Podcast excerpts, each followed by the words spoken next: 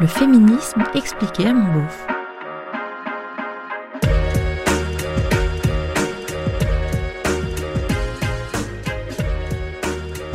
L'inceste, c'est ignoble évidemment.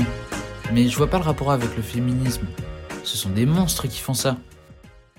Alors en fait, si, l'inceste a quelque chose à voir avec le féminisme.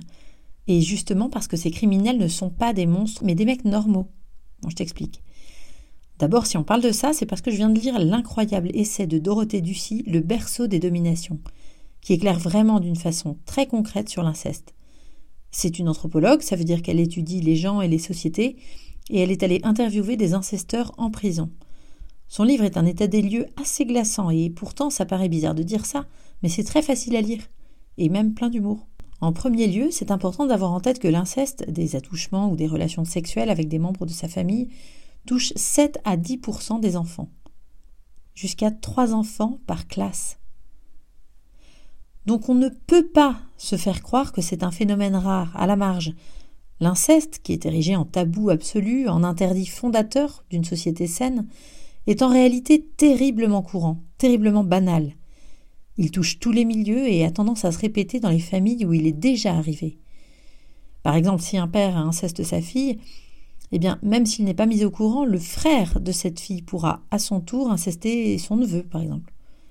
Bon, évidemment, c'est pas systématique, heureusement, mais le silence qui garantit la pratique de l'inceste éclabousse et ronge toute la famille. Et dans ce cas de figure, le frère aura, dans le silence, intégré une forme de normalité dans le geste incestueux je te la fais courte, hein, mais lis le livre, franchement. Ce que Dorothée Ducy met en avant dans ce travail de recherche, en écoutant ses pères, grands-pères ou oncles incesteurs, c'est le fait que ce sont globalement des mecs normaux, sympathiques parfois, et le plus souvent aimant sincèrement les enfants qu'ils ont violés. Des mecs n'ayant pas pleinement conscience du mal qu'ils font, ne mesurant pas à quel point ils écrabouillent l'enfant, à quel point ils nient son existence même.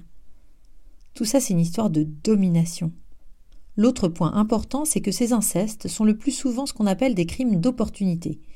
L'enfant est là, à disposition, l'adulte l'a sous la main, alors il en profite. D'autant que l'enfant fait confiance à son parent incesteur. Il comprend pas ce qui lui arrive, il obéit en silence. C'est pratique. L'adulte n'est pas nécessairement un pédophile, ou ne se considère pas comme tel en tout cas. Il regarde pas forcément de pédopornographie et ne fantasme pas sur les autres enfants. C'est autre chose, il a la possibilité d'exercer sa domination, sa puissance sur autrui. Alors il le fait. Il en a juste l'occasion et il la saisit. Il n'est pas sadique, mais puisque cet enfant est le sien, il le prend. Et au passage, il l'écrase. Alors tu me diras, joyeux constat, les incesteurs sont des monsieur tout le monde qui font ça parce que l'occasion se présente et que l'enfant ne dit rien. Bon, et le lien avec le féminisme?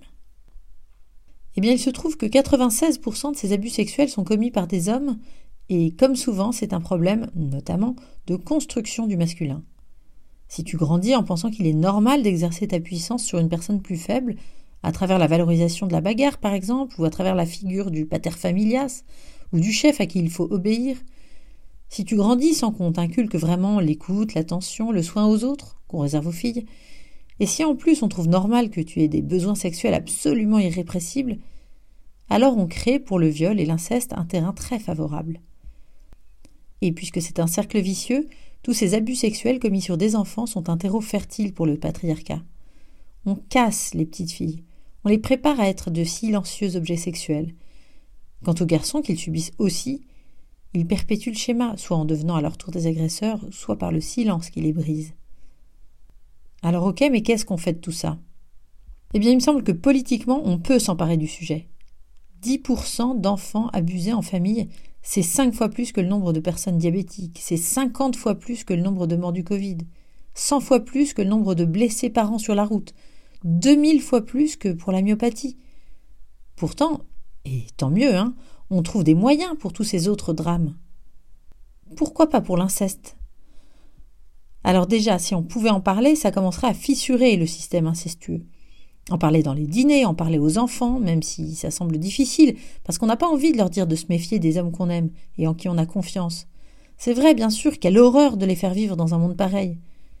Pourtant, c'est promis, dès tout petit, c'est pas si compliqué de dire Personne n'a le droit de toucher ta zézette ou tes fesses. Même moi, pour te laver, tu vois, je te demande. Plus grand, ce serait assez simple aussi de faire passer dans chaque classe, bah tiens, comme prévu en fait, des gens formés pour ça et qui pourraient définir l'inceste et poseraient simplement la question aux enfants et aux ados. Car les enfants se taisent parce qu'on ne leur demande pas. Presque jamais on ne leur pose la question. Et quand on le fait, eh bien ils y répondent. Et c'est seulement à ce moment-là qu'on pourra commencer à les réparer et à empêcher les agresseurs de recommencer.